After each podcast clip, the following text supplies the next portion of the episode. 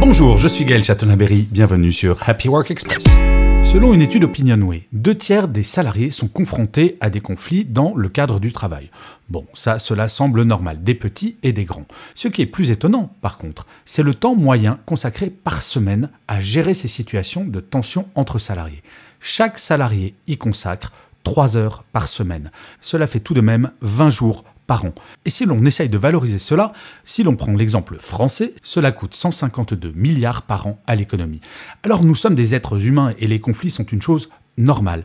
Mais de vous à moi, s'il s'agit de gagner 20 jours par an d'énergie négative dépensée, je pense que cela vaut le coup d'être celui ou celle qui apaise les conflits, qui gère les conflits et qui les résout, plutôt que d'être celui ou celle qui met de l'huile sur le feu. Non?